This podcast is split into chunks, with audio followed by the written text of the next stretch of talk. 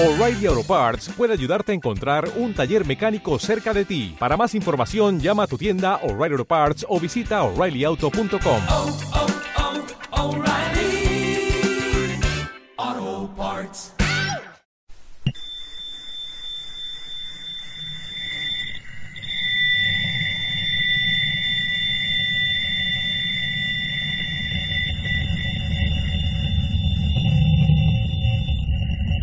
El 15 de agosto de 1977, el radiotelescopio Big recibió una extraña señal de la constelación de Sagitario.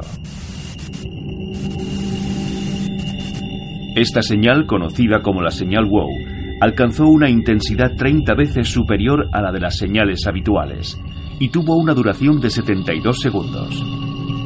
Su nombre viene de la nota que escribió en aquel momento la persona que la descubrió, Jerry R. Eman, colaborador del proyecto SETI, una iniciativa para la búsqueda de inteligencia extraterrestre fundada por la NASA en 1960.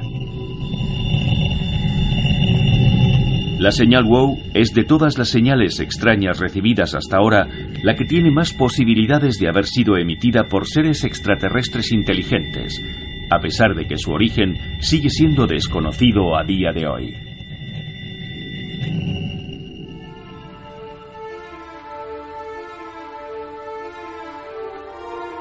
En un vasto universo de 14.000 millones de años de antigüedad, que contiene 500.000 millones de galaxias, la ciencia está convencida de que debe existir o debe haber existido inteligencia extraterrestre. En esta inmensidad, es lógico pensar que debería haber una gran abundancia de vida. Con esta convicción, los humanos la hemos buscado y seguimos buscándola sin descanso. Los telescopios más avanzados rastrean el cielo día y noche, año tras año, en busca de cualquier signo de vida inteligente extraterrestre.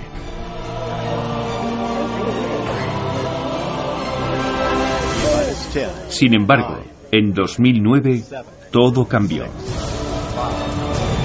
Aquel año la NASA lanzó al espacio el satélite Kepler.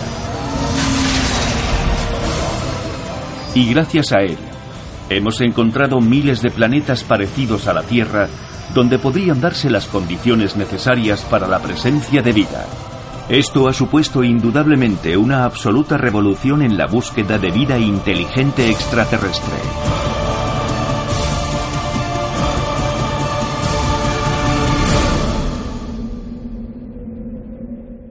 Los espectaculares avances de la astrofísica han hecho pensar a algunos científicos que existen posibilidades de encontrar inteligencia extraterrestre en las próximas décadas.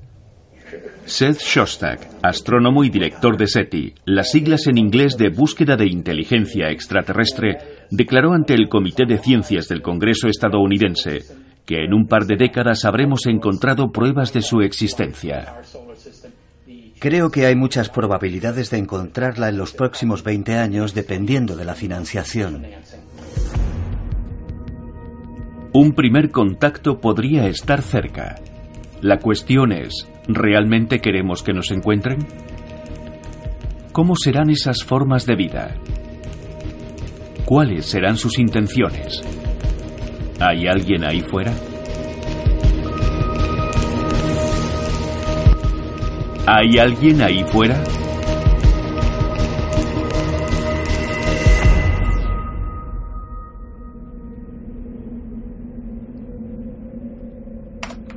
Dado que existen millones de billones de planetas similares a la Tierra, la vida en otros lugares del universo sin duda existe. En la vastedad del universo no estamos solos. Albert Einstein. Hace 4.500 millones de años, en la vastedad del universo, se formó la Tierra, nuestro hogar. Desde el nacimiento del universo transcurrieron 14.000 millones de años hasta que surgieron los humanos, hace tan solo 6 millones de años. Para hacernos una idea del tiempo que pasó hasta que dimos nuestros primeros pasos, Carl Sagan estableció una comparación, según la cual, si la edad del universo fuera de un año, el Big Bang habría ocurrido el 1 de enero. El 8 de septiembre se habría formado el Sol. el 11 de septiembre se habría formado la Tierra y nosotros habríamos nacido el último día del año, el 31 de diciembre a las 11.39. ¿Cuántas cosas pueden haber ocurrido en otros planetas en el mismo espacio de tiempo?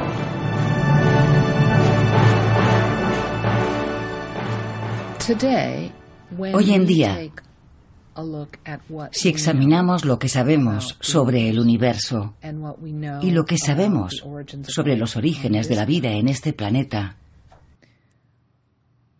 es inevitable pensar que esas mismas cosas que ocurrieron aquí bien pueden haber ocurrido en cualquier otra parte.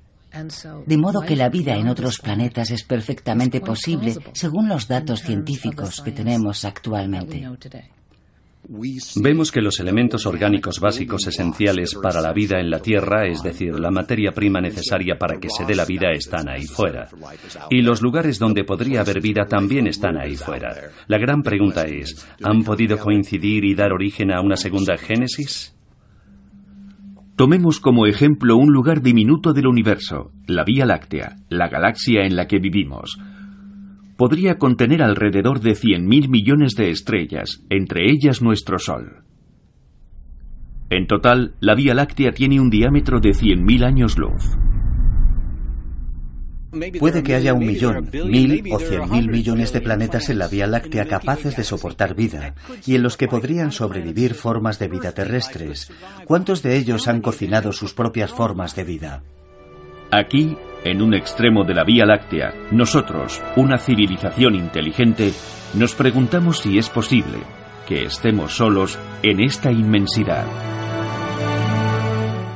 Hay gran cantidad de terreno libre, gran cantidad de espacio para que se dé vida en el universo. Ahora sabemos que los planetas son como los hoteles baratos, están por todas partes. Hay un billón, es decir, un millón de millones de planetas solo en nuestra galaxia. Si no hay vida en ninguno de ellos, entonces la Tierra es un milagro. Un milagro. Y le diré una cosa, para los científicos creer en milagros no suele ser una buena estrategia. Cuando pensamos en la inmensidad del universo, sería increíble que no hubiera más vida ahí fuera. Hay cientos de miles de millones de estrellas solo en nuestra galaxia. Y en el universo hay miles de millones de galaxias. Aunque solo hubiera aparecido vida en una fracción minúscula de esos planetas, la vida estaría presente en todo el universo. Por eso los seres humanos, en su pasión por el conocimiento y la exploración, han emprendido la búsqueda de vida inteligente con la esperanza de antes o después encontrarla o ser encontrados por ella.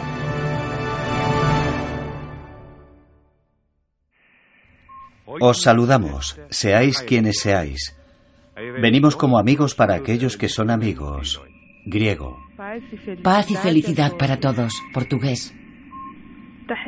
Saludos a nuestros amigos de las estrellas. Esperamos conoceros algún día. Árabe. A todos aquellos que existen en el universo, os saludamos.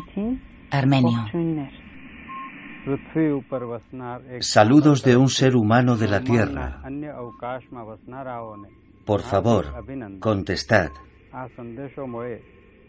Gujarati.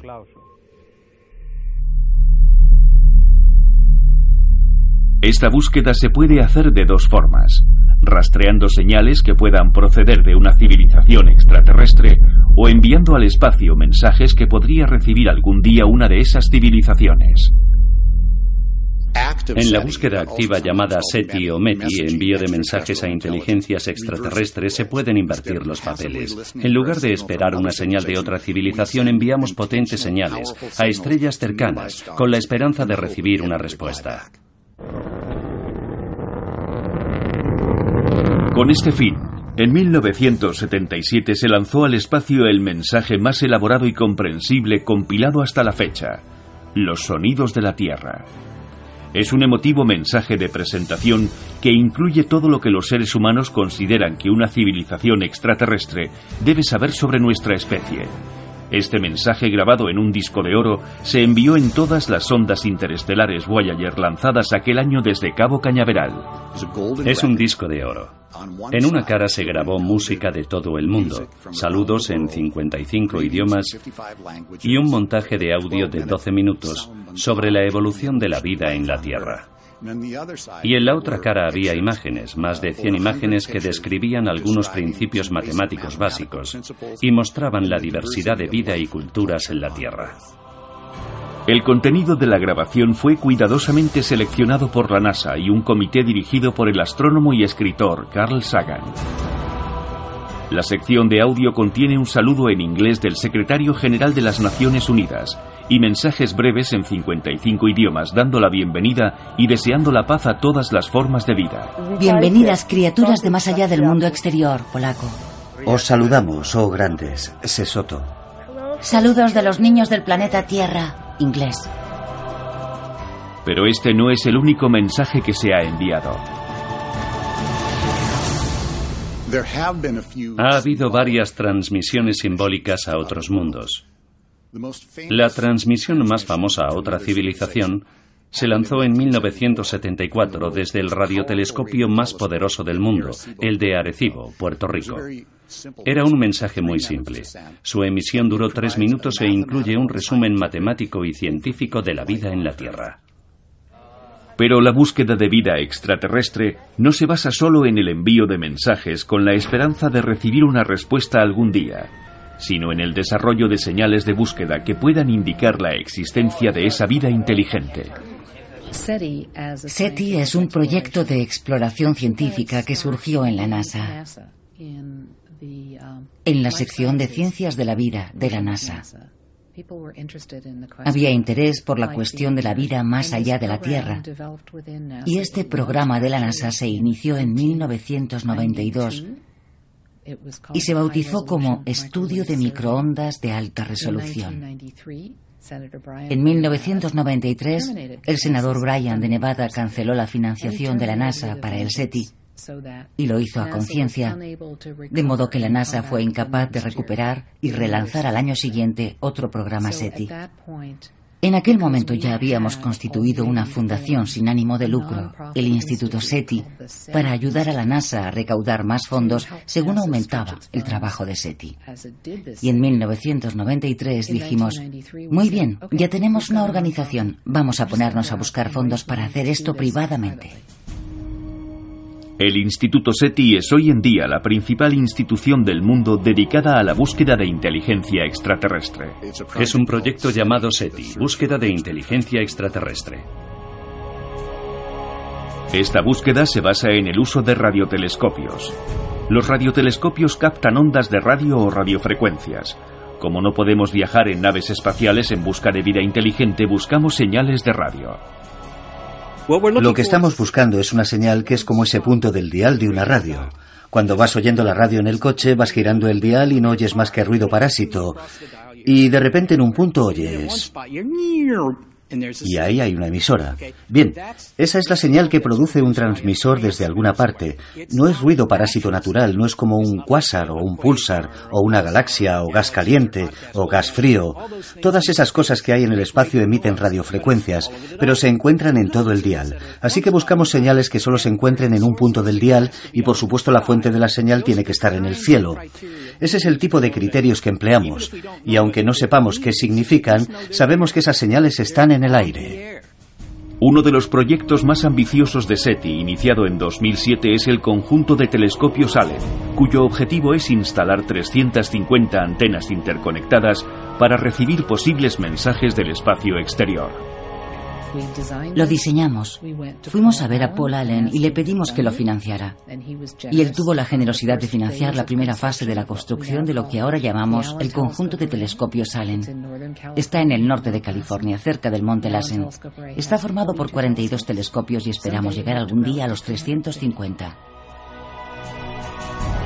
El proyecto Allen se convertirá en el instrumento más poderoso del mundo en la búsqueda de señales de otras civilizaciones en nuestra galaxia. Desde que se puso en marcha, en unos pocos meses de actividad, fue capaz de analizar la misma porción de universo que en los últimos 45 años de existencia de SETI. Otro de los proyectos más famosos e innovadores de SETI es SETI at Home o SETI en casa.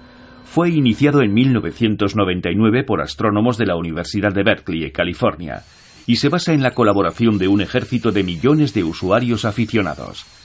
Cualquiera puede formar parte de este apasionante proyecto desde su casa. Su salvapantallas analiza una pequeña porción de los datos que recoge el radiotelescopio de Arecibo en Puerto Rico. Hasta ahora más de 5 millones de personas de todo el mundo han participado en el proceso de toda la información capturada por el radiotelescopio de Arecibo. El proyecto SETI at Home ha crecido tan rápido que se ha convertido en el mayor de su clase hasta la fecha.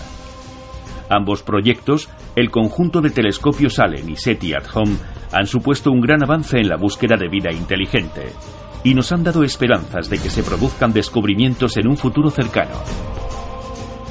Pero lo que sin duda alguna ha revolucionado radicalmente y ha dado un gran impulso a la búsqueda de vida extraterrestre inteligente es la misión Kepler, que se centra en la búsqueda de planetas potencialmente habitables. El satélite fue lanzado por la NASA el 6 de marzo de 2009 y orbita alrededor del Sol buscando planetas extrasolares similares a la Tierra donde sea posible la vida. Kepler es un telescopio basado en el espacio que se lanzó hace unos cinco años que se dedica a buscar planetas. Kepler ha encontrado literalmente miles de planetas o candidatos planetarios. Es una máquina de buscar planetas. El satélite Kepler ha cambiado las reglas del juego en la búsqueda de otras inteligencias. Ahora Kepler puede decirnos qué estrellas tienen planetas a su alrededor y cuáles de esos planetas son similares a la Tierra. Eso significa que ahora sabemos hacia dónde dirigir nuestros telescopios en busca de otra Tierra. En 2011 Kepler proporcionó a los científicos el primer censo de la Vía Láctea. Por primera vez hemos podido calcular cuántas estrellas de la Vía Láctea pueden poseer un planeta como el nuestro. Alrededor de mil millones. Uno de los grandes triunfos de la astronomía en las dos últimas décadas ha sido mostrar que la mayoría de las estrellas tienen planetas, que hay más planetas que estrellas.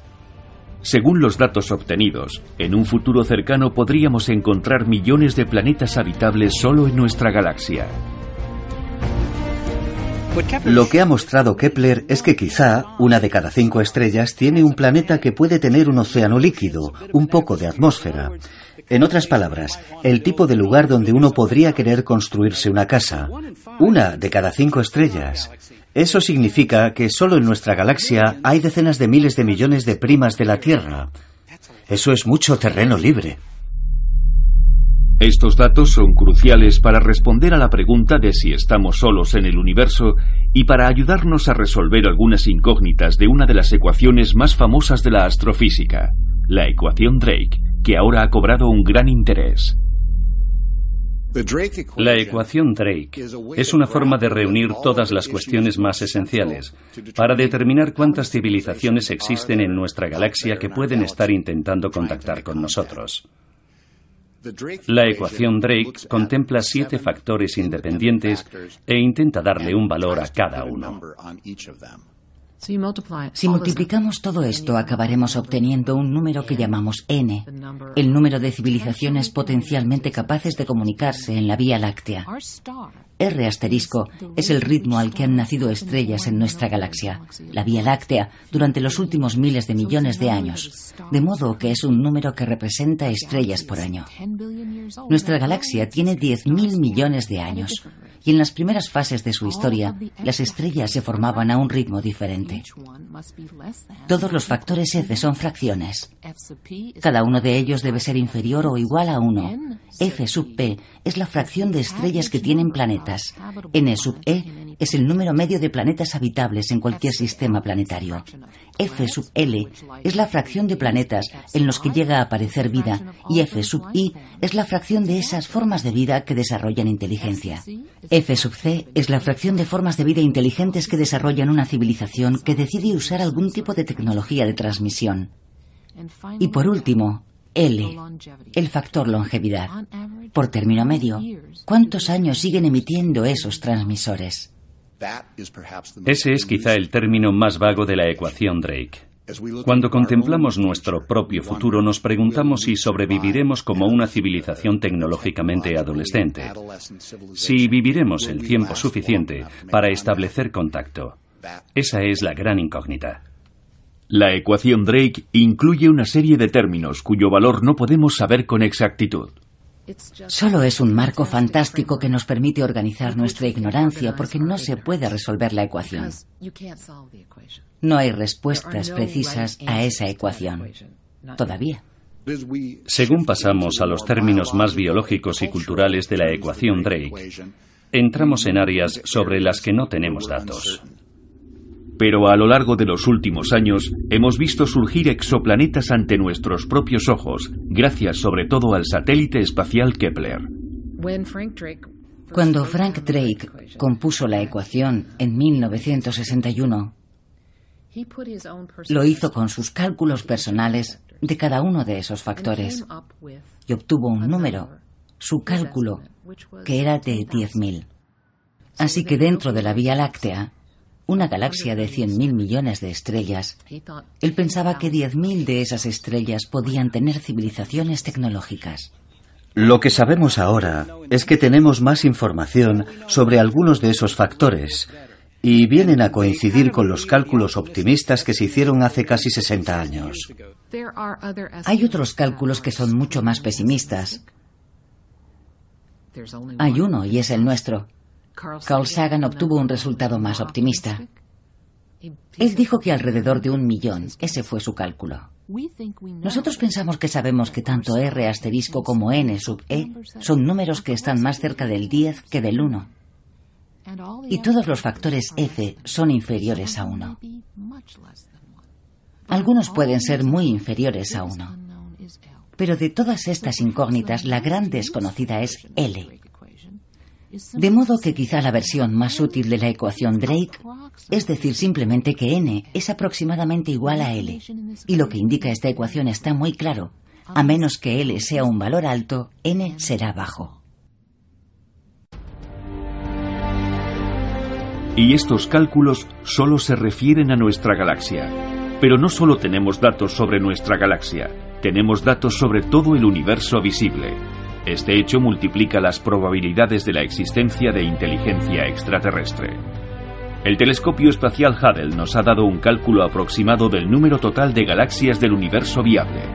100.000 millones de modo que podemos calcular el número de planetas similares a la Tierra del universo visible.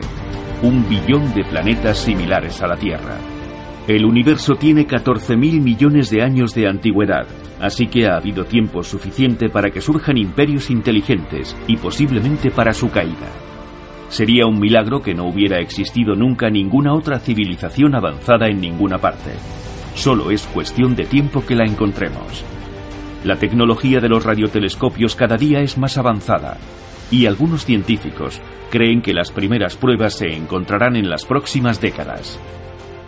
Hemos observado algo más de 10.000 estrellas muy atentamente con el conjunto de telescopios Allen. En dos décadas serán un millón de estrellas y cuando hayamos observado millones de estrellas, creo que será un número razonable para encontrar vida inteligente si está ahí fuera. De hecho, personas como Craig Venter y Daniel Cohen han dicho que el siglo XX fue el siglo de la física. Y el siglo XXI va a ser el siglo de la biología.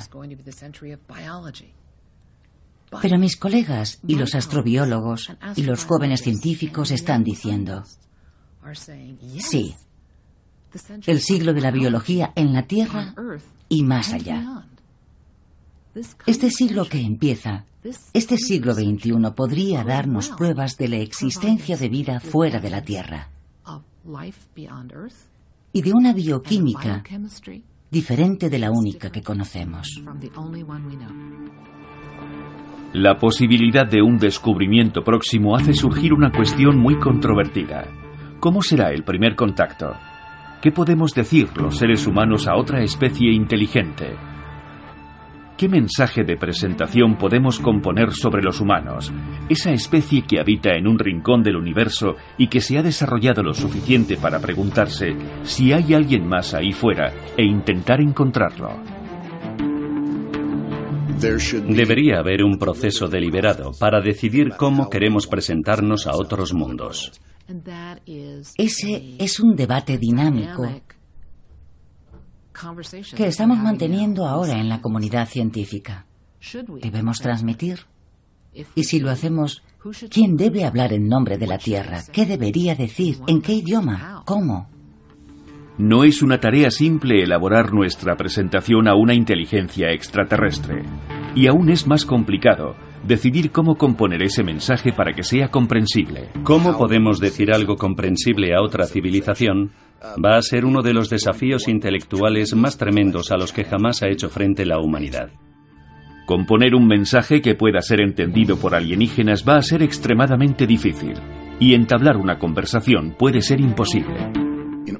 Para poder comprender a otra civilización, tenemos que encontrar un lenguaje que pueda comprender cualquier científico que intente comunicarse con otros planetas desde cualquier lugar de la galaxia. Esto es lo que se llama SETI activa o METI, envío de mensajes a inteligencias extraterrestres. Si alguien es capaz de construir un radiotransmisor en cualquier lugar de la galaxia, tiene que saber que 2 más 2 es igual a 4. Así que son principios matemáticos básicos como este los que utilizaríamos como base de un lenguaje para comunicarnos con extraterrestres. En cuanto al contenido del mensaje, ¿cómo se debería enviar? ¿Qué debe decir? ¿Qué debemos decir sobre nosotros mismos? ¿Son eficaces nuestros sistemas de codificación? ¿Y cómo les proporcionamos una guía para que puedan saber cómo funciona?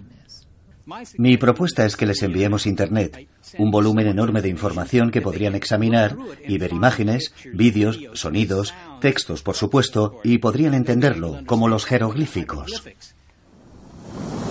Ya hemos enviado varios mensajes al espacio y tenemos la esperanza de recibir respuesta algún día.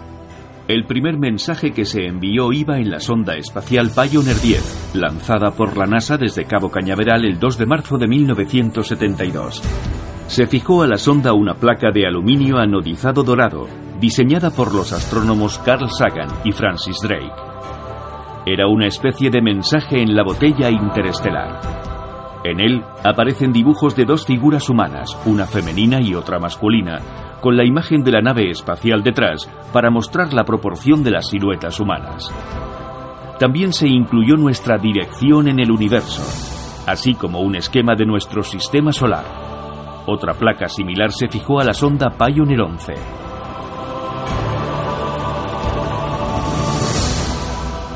El siguiente mensaje enviado en 1974 fue diseñado por el Dr. Frank Drake y transmitido por el radiotelescopio de Arecibo en Puerto Rico. Este mensaje se conoce como el mensaje de Arecibo.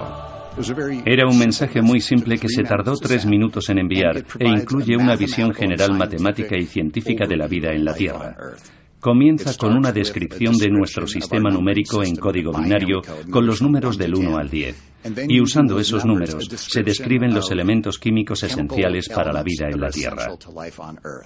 Una vez descritos esos elementos químicos, podemos hablar de la forma en que se combinan formando moléculas y también del ADN, el núcleo de nuestro material genético aquí en la Tierra. El mensaje de Arecibo también daba una descripción de nuestro sistema solar, la población de la Tierra e incluso un diagrama del telescopio usado para transmitir el mensaje.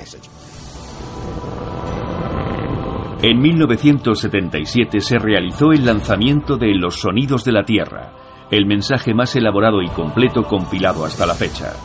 Se grabó en discos de oro que se fijaron a cada una de las ondas especiales Voyager. Además de saludos en 55 idiomas, incluían una sección de audio dedicada a los sonidos de la Tierra. Erupciones volcánicas. Truenos. Viento risas y un mensaje en latín, per áspera ad astra, por el esfuerzo hasta las estrellas, en código Morse. También se incluía una selección ecléctica de música de diferentes culturas. El concierto de Brandenburgo número 2 de Bach. La flauta mágica de Mozart. Melancholy Blues de Louis Armstrong. La quinta sinfonía de Beethoven. Así como músicas tradicionales de diferentes países.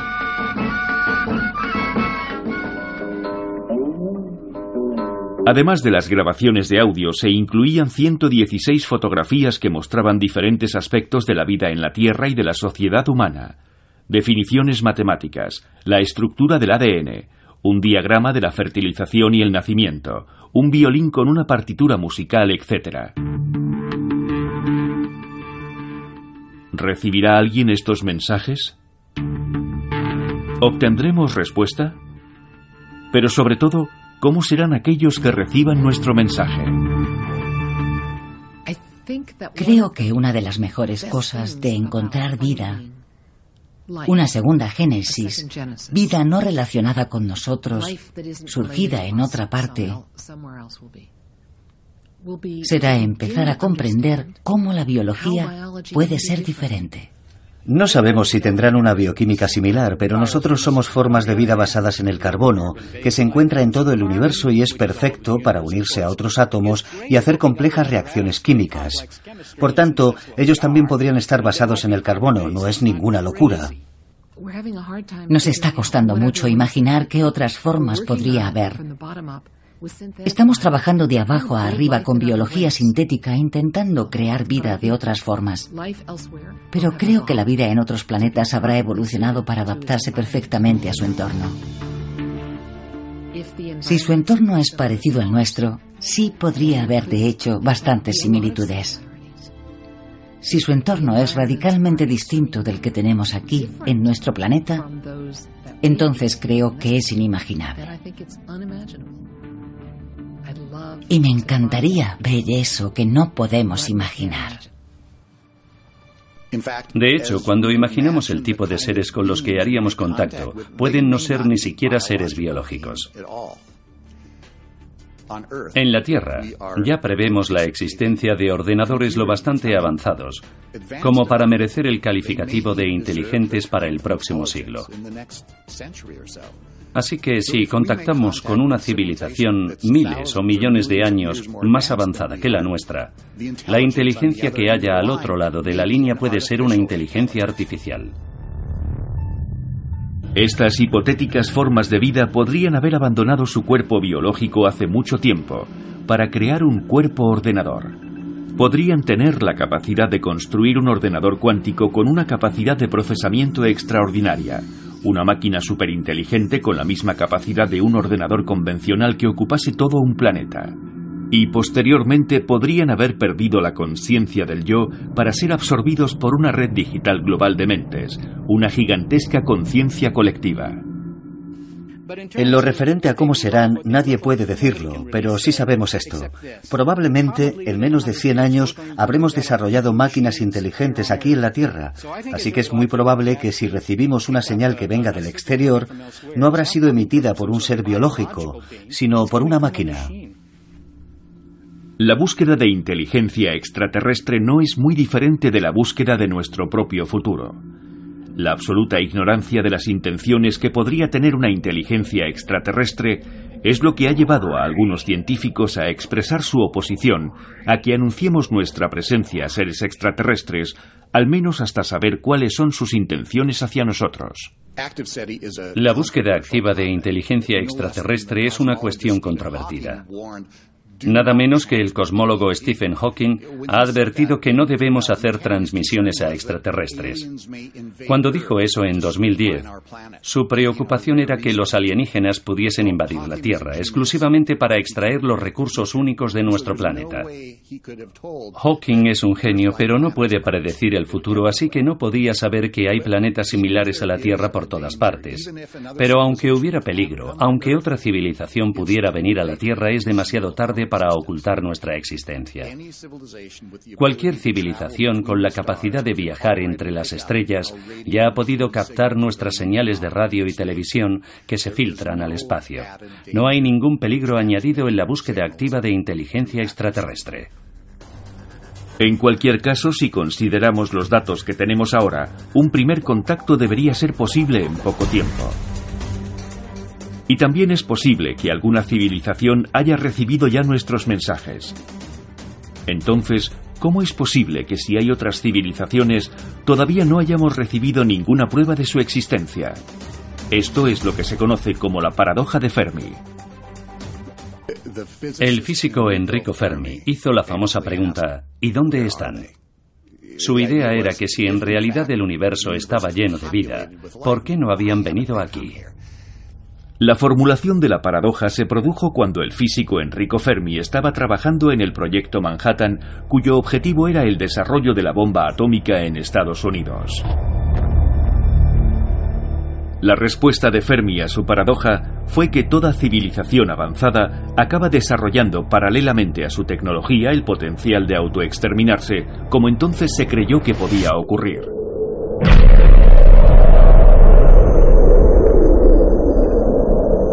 El hecho de que no se hubieran encontrado otras civilizaciones extraterrestres anunciaba para él el trágico fin de la humanidad.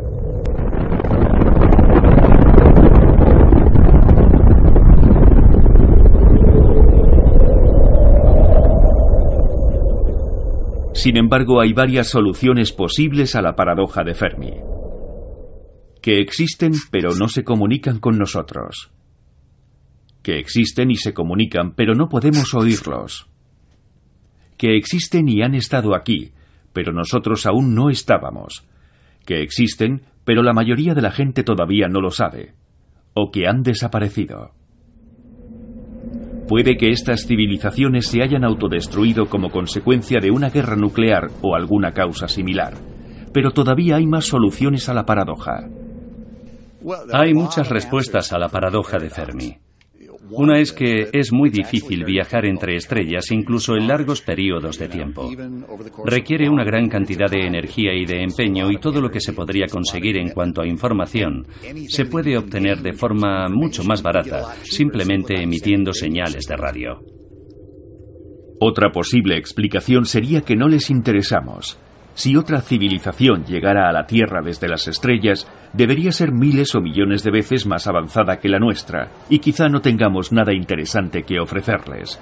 Una civilización así podría considerarnos tan simples como nosotros consideramos una colmena de abejas. ¿Tendría sentido que nosotros intentáramos comunicarnos con las abejas y hacerles entender nuestros avances en misiones espaciales, energía nuclear o mecánica cuántica? O quizá ya hay una colonización, pero no la vemos porque no está cerca o no es muy obvia. Paradójicamente, la galaxia podría estar llena de formas de vida inteligente, pero tan avanzadas con respecto a nosotros que ni siquiera nos hubiéramos dado cuenta. Otra explicación de la paradoja de Fermi sería que ya hemos recibido esas señales, pero no nos hemos dado cuenta, no las hemos percibido o no hemos sido capaces de identificarlas o descifrarlas. El hecho es que sí hemos recibido señales extrañas del espacio exterior. Su origen se sigue investigando y han planteado serios interrogantes a los científicos. La señal más famosa que hemos recibido se detectó en 1977. Fue en el radiotelescopio Big Ear de la Universidad Estatal de Ohio. Y mientras estaban a la escucha de señales de otra civilización, se captó un mensaje potente que se extendía sobre la frecuencia. Parece exactamente el tipo de señal que podrían habernos enviado extraterrestres. Durante el turno de noche del 15 de julio de 1977, Jerry R. Eman, profesor de la Universidad Estatal de Ohio y voluntario del proyecto SETI, observó la transcripción de una extraña señal de radio registrada por un ordenador en una hoja de papel continuo, y confirmó posteriormente que era la señal anómala más intensa detectada hasta entonces por un radiotelescopio. La señal de origen desconocido tuvo una duración de 72 segundos y alcanzó una intensidad 30 veces mayor que las señales convencionales y procedía de la constelación de Sagitario. Era tan asombrosa que cuando el técnico estaba leyendo los datos impresos a la mañana siguiente escribió wow en el margen, pasando a conocerse como la señal wow. el ordenador convirtió las señales recibidas en una serie de caracteres alfanuméricos. La secuencia era 6EQUJ5 y no ha dejado de intrigar a la comunidad científica hasta el día de hoy. Iman y su equipo estudiaron la señal minuciosamente. Al final pudieron descartar que fuese parte de una interferencia procedente de la Tierra. Así que durante el mes siguiente, los operadores del radiotelescopio intentaron reposicionar la señal, pero no lo consiguieron. En las décadas que han pasado desde entonces, los astrónomos han observado esa misma parte del cielo, con la esperanza de volver a captar la señal WOW, pero no han vuelto a encontrarla. La clave para avanzar en la búsqueda de inteligencia extraterrestre es encontrar una señal de características similares a la señal WOW, pero no una sola vez, sino muchas. A día de hoy se sigue investigando el origen de aquella señal. Otra señal que provocó importantes debates fue la señal de radio, SHG B02 más 14A, descubierta en marzo de 2003 por SETI at Home y publicada en la revista New Scientist el 1 de septiembre de 2004. Desde que se inició el proyecto SETI at Home, se han detectado más de 5.000 millones de señales que por su perfil matemático o por su falta de repetición en el tiempo han sido descartadas. Entre todas ellas, la candidata SHG-B02 más 14A fue una de las pocas que se volvió a registrar y la única que mantiene altas probabilidades estadísticas de ser una emisión inteligente de origen extraterrestre. Otra señal relevante fue la observada por el astrónomo australiano Rekvir Batal, un colaborador de SETI, que detectó una señal extraña cerca del que años después la NASA confirmaría como el primer planeta habitable, Gliese 581, apenas a 20 años luz de nosotros. En la página web de la NASA, en la sección Imagen del Día, encontramos un comentario sobre la señal. Nadie sabe a ciencia cierta qué causó esta señal. Existe la remota posibilidad de que haya sido originada por una inteligencia extraterrestre. Muchas señales inusuales procedentes del espacio siguen sin ser identificadas. El estudio de señales posiblemente emitidas por una inteligencia extraterrestre es una cuestión delicada que requiere diferentes confirmaciones. Primero, si crees que has captado una señal extraterrestre, pide la confirmación de colegas, revisa una y otra vez los datos. Y segundo, si estás seguro de ello, díselo a todo el mundo. A pesar de las incontables conjeturas sobre un posible contacto o sobre que se esté ocultando alguna posible prueba, SETI declara que todavía no se ha recibido una señal confirmada y deja claro que por lo que respecta a SETI, esa no sería una información que hubiera que ocultar. En este país mucha gente piensa que el gobierno federal lo taparía todo, porque la gente no sería capaz de asimilar la noticia. Pero sabemos que eso no es verdad, porque hemos tenido falsas alarmas y lo que ocurre es que los medios de comunicación están muy interesados. Todos te llaman inmediatamente si aparece alguna señal interesante. De modo que según el protocolo de SETI, el día que confirmen la primera señal procedente de una inteligencia extraterrestre, se hará pública la noticia en todo el mundo, algo que teniendo en cuenta los avances tecnológicos podría ocurrir en poco tiempo. Seth Shostak declaró ante el Comité de Ciencias del Congreso estadounidense que en un par de décadas habremos encontrado pruebas de su existencia. Creo que hay muchas probabilidades de encontrarla en los próximos 20 años dependiendo de la financiación. Se hacen muchas conjeturas sobre cuántas sociedades podría haber ahí fuera emitiendo y los resultados oscilan entre 10.000 y un millón.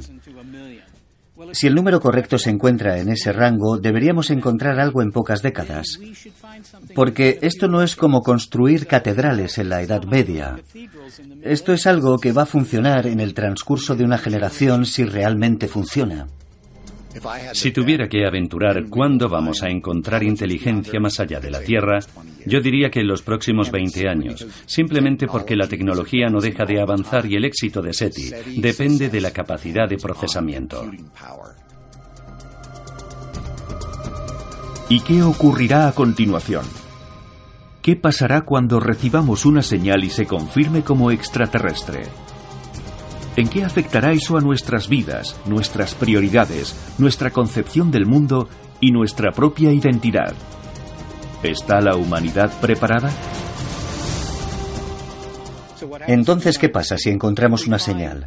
Si hallamos pruebas de que están ahí fuera, la gente seguirá yendo a trabajar al día siguiente, los estudiantes seguirán yendo al colegio, no se divorciarán de sus cónyuges, no habrá revueltas, no habrá saqueos en las calles. Simplemente habremos aprendido algo muy importante, que con todo lo maravillosa que es la Tierra y nuestra especie, no somos los únicos chicos del barrio. Y si eso es verdad, es bueno saberlo. En enero de 2010, la Royal Society celebró una conferencia titulada La detección de vida extraterrestre y sus consecuencias para la ciencia y la sociedad. La introducción a la conferencia decía lo siguiente. Ahora los astrónomos son capaces de identificar planetas donde puede existir vida, y la generación actual podría ser testigo de la detección de una emisión extraterrestre. Si en efecto no estamos solos en el universo, el hecho afectará fundamentalmente a la forma en que la humanidad se entiende a sí misma, y tenemos que estar preparados para asimilar las consecuencias. A largo plazo, si recibiéramos un mensaje y pudiéramos entenderlo, provocaría una gran transformación. Es como si diéramos a un neandertal la llave de nuestra biblioteca pública y le dijéramos, deberías leer algunas de estas cosas. Eso lo cambiaría todo para ellos, de modo que esa posibilidad existe, aunque es una idea poco verosímil. La humanidad, preocupada por la posibilidad de un descubrimiento inminente, ha empezado a prepararse para establecer un protocolo. No estará representado un país ni un colectivo, sino toda la humanidad. Existe un protocolo, que es la Declaración de Principios sobre actividades consecuentes a la detección de inteligencia extraterrestre, y que proporciona unas directrices sobre lo que se debería hacer. La cuestión más importante que se plantea en este protocolo es que antes de que se produzca un contacto debería haber un amplio debate global.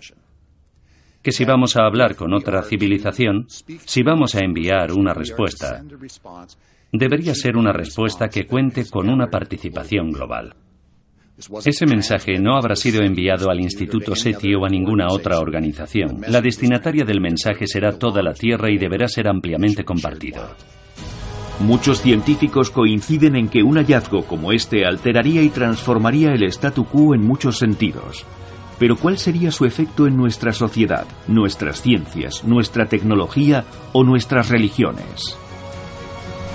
Para mí, detectar la existencia de otra civilización es una forma de llegar a comprender mejor quiénes somos como seres humanos representaría la oportunidad de comprobar si las vías de conocimiento que hemos desarrollado aquí en la Tierra, nuestras matemáticas, nuestra ciencia, nuestras formas de expresarnos, nuestra música, nuestro arte, pueden conectar de alguna forma con algo que venga de fuera de la Tierra, o si son únicamente nuestros.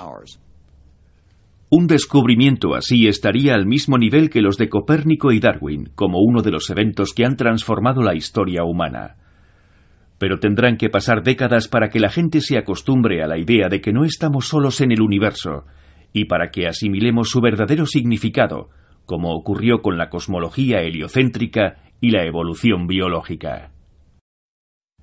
Es probable que nuestro primer contacto con una civilización extraterrestre se produzca cuando el conjunto de telescopios Allen detecte un mensaje que confirme por fin la existencia de vida inteligente extraterrestre o cuando uno de los voluntarios del proyecto SETI at Home anuncie que su ordenador ha descodificado alguna de las señales del telescopio de Arecibo. Entonces nuestro primer contacto será una conversación unidireccional. Podemos captar algún mensaje inteligente por casualidad, pero podríamos tardar décadas o siglos en hacer llegar nuestra respuesta, dadas las enormes distancias que se dan en el universo. Voy a decirle ¿Cuál espero yo que sea el impacto de la detección de una tecnología distante? Lo que espero es que podamos hacer comprender a los habitantes de este planeta que si se ha producido ese contacto, ha sido únicamente porque una civilización tecnológica media tiene una larga vida Nosotros estamos aquí con una tecnología muy joven y literalmente desconocemos si es posible que nuestra civilización madure, si tendremos la sabiduría suficiente para gestionar nuestra población, para mantener nuestro planeta, para avanzar hacia un largo futuro, largo en tiempo cósmico. Pero si encontramos a alguien ahí fuera, tendremos la respuesta a esa pregunta. Tendremos prueba de su existencia, de que es posible tener futuro, de que otra civilización ha sabido hacerlo. Y espero que eso nos motive para buscar soluciones a los problemas que tenemos hoy en día sabremos que alguien más ha conseguido superar este cuello de botella, esta adolescencia tecnológica. Y espero que eso nos motive para buscar nuestras propias respuestas. Actualmente sabemos que el primer contacto puede producirse en poco tiempo. No es fácil imaginar qué ocurrirá en esta primera comunicación, si será algo positivo o perjudicial para el ser humano. De lo que no hay duda es de que será un punto de inflexión en la vida de la especie humana.